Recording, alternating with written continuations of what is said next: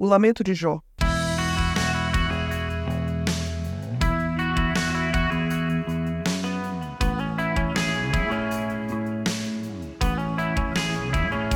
No capítulo 3 do livro de Jó, se vocês fizerem uma leitura atenta, Jó começa com um lamento e é de cortar o coração.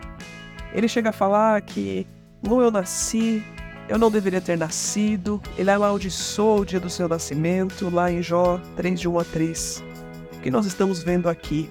Nos primeiros capítulos do livro de Jó, Jó está num questionamento, tentando entender o que está acontecendo, está conversando, acusando a Deus, mas no capítulo 3 ele começa, ele começa a enxergar que ele está num profundo momento de dor.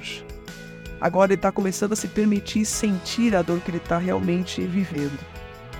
Jó está se lamentando e ele se permite lamentar. Ele lamenta tanto a ponto de dizer que ele preferia que ninguém tivesse dado um seio para ele quando ele nasceu, lá em Jó 3,12. O que, que o Jó está dizendo aqui? O sofrimento é tão grande, tão grande, que era melhor se ele não vivesse mais. Depois de sete dias de sofrimento silencioso, Jó não abriu a boca para amaldiçoar a Deus, mas para lamentar pelo seu nascimento. Esse lamento é uma declaração de um homem cujo sofrimento era tão intenso que ele desejou nunca ter nascido. A dor nos faz esquecer de tudo, de todas as alegrias do passado. Não nos deixa pensar com esperança para o futuro. Eu não consigo enxergar nada além da minha dor. E o que acontece nesse lamento de Jó? Nesse lamento, Jó mirou o dia do seu nascimento e fez três perguntas. Colocou para fora tudo aquilo que estava no seu coração naquele momento. Na pergunta 1, um, ele faz assim: Por que, que eu não nasci morto?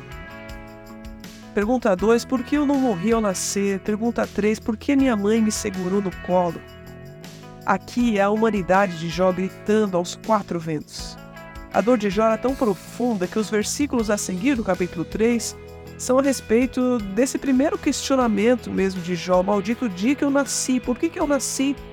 Esse questionamento sai do íntimo de Jó. Jó amaldiçoou o dia do seu nascimento. Você, como eu, sabe que o dia do nascimento de alguém é um dia de celebração, de festejar a vida.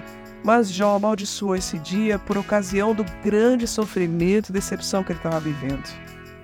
Para ele era melhor esse dia ter sido apagado da memória.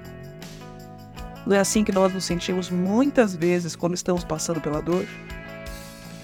A segunda pergunta de Jó, por que não morri ao nascer? A partir desse versículo, Jó passa a reclamar por não ter morrido ao nascer.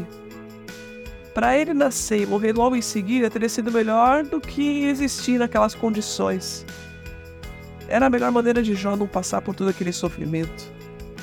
Essas palavras de Jó revelam uma coisa: ele queria descanso de tudo aquilo que ele estava vivendo. Lembra da terceira pergunta? Por que minha mãe me segurou no colo? Por não haver a possibilidade de voltar atrás no tempo e cancelar os acontecimentos que levaram ao seu nascimento, Jó se volta para a fase seguinte do seu lamento. Por que minha mãe me segurou no colo? Muitas vezes nós nos sentimos iguais a Jó, desorientados, sem esperança para esse futuro que nós temos à nossa frente. Como ele, nós não imaginamos nem compreendemos que Deus está agindo. É preciso, porém, olhar para o alto, como Colossenses 3, 1 a 4 diz. Nele podemos manter o equilíbrio, confiança durante as tempestades da vida e assim trilhar, trilhar um caminho de fé e maturidade no sofrimento. Permita-se lamentar chorar, questionar. Mas saiba que, mesmo diante do mais terrível sofrimento, Deus está presente. Deus nunca nos abandona, Deus nunca abandonou o seu povo e ele não te abandonou. Deus está presente, ainda que você esteja vivendo o seu maior sofrimento. Que você se permita lamentar como Jó lamentou, mas que você converse com o Senhor e lembre-se que Ele está presente o tempo todo.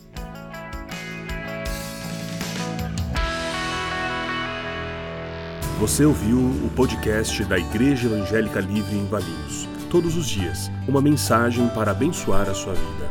Acesse www.ielve.org.br ou procure por IEL Valinhos nas redes sociais.